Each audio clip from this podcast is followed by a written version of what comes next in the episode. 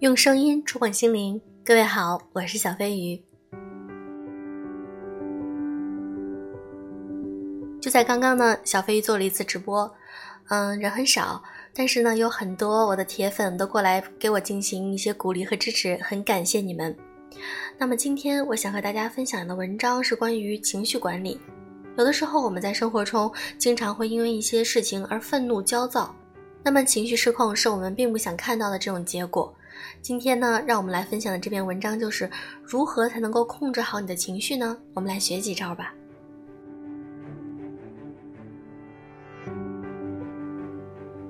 谁叫你不听话？不听话就要挨批评。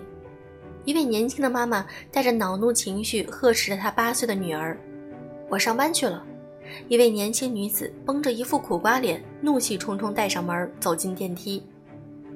我怎么会遇见这么奇葩的领导？真心受不了！一位年轻男子忍不住吐槽。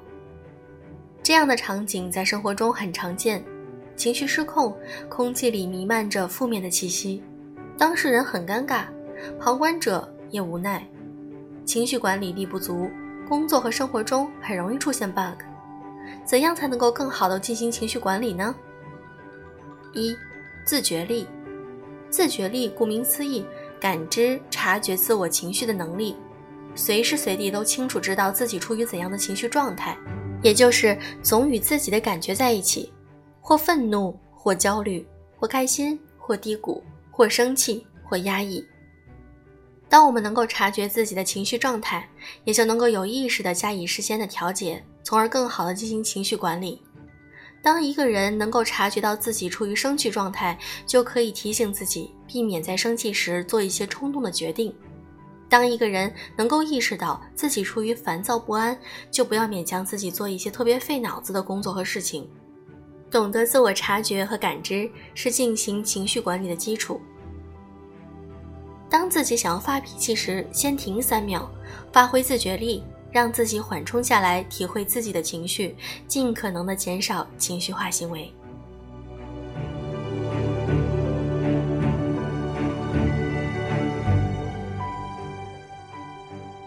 二、理解力，明白情绪的来源不是外界的人事物，而是自己内心的认知和信念。如果产生了无力感，首先要做的是把自己的人生放在自己的手里，而非闹情绪，怪罪外部。理解和修正情绪背后的认知，才能够从根本上更好地掌握自己的人生。追寻生命的意义，作者弗兰克尔在集中营饱受饥寒凌辱，从中得到了最深刻的体会是：我无法改变事情本身，但我依然有选择理解、认知事情的自由。理解自己的起心动念及其来源，也就更好地理解自己和有效进行情绪管理。那么在实际应用中，我们怎样做呢？我们为什么发脾气？终究是什么引发自己发脾气呢？多问自己几个为什么，理解自己闹脾气的来源，也就能够借此机会对自己的认知进行修正。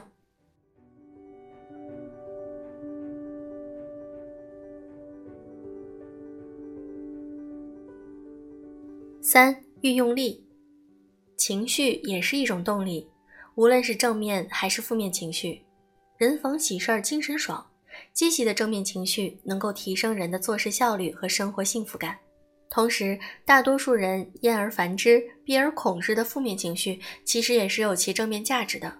无论是愤怒、忧伤、痛苦，还是紧张、烦躁、恐惧，他们在提醒我们从另外一个角度更好认知自己和外部世界。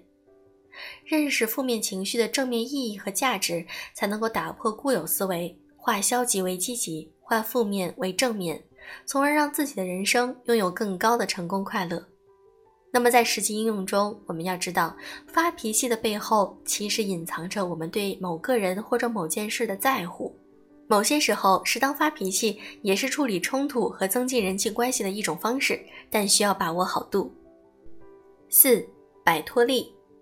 当某种负面情绪在某些情况下太过激烈无序，实在难以驾驭的时候，我们需要修炼能够使自己从一种情绪中摆脱出来的能力。可以通过转移注意力、运动锻炼等，让自己进入另外一种更有帮助的情绪状态中。欢乐颂中，当安迪感到压力大时，包奕凡带安迪去拳击发泄，用运动的方式抽离摆脱负面情绪。三十六计，走为上计。短期的逃离也是我们情绪管理不可或缺的技巧之一。那么，在实际应用中，当意识到自己情绪堆积不得不爆发，可以选择转移的方式，让情绪释放，比如去打场球、跑步，在空旷地方大叫几声等。需要注意的是，在什么情况下该采取怎样的应对方式，更多取决于我们对自我的了解程度和情绪管理的刻意练习。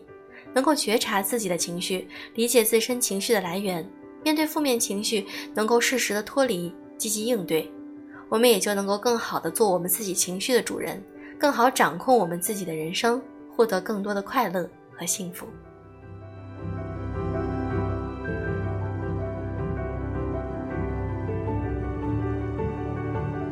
好了，今天的节目就是这样。如果你喜欢我的节目，请记得来送我一个赞，或者呢，可以在评论区进行留言，每一条我都会认真看。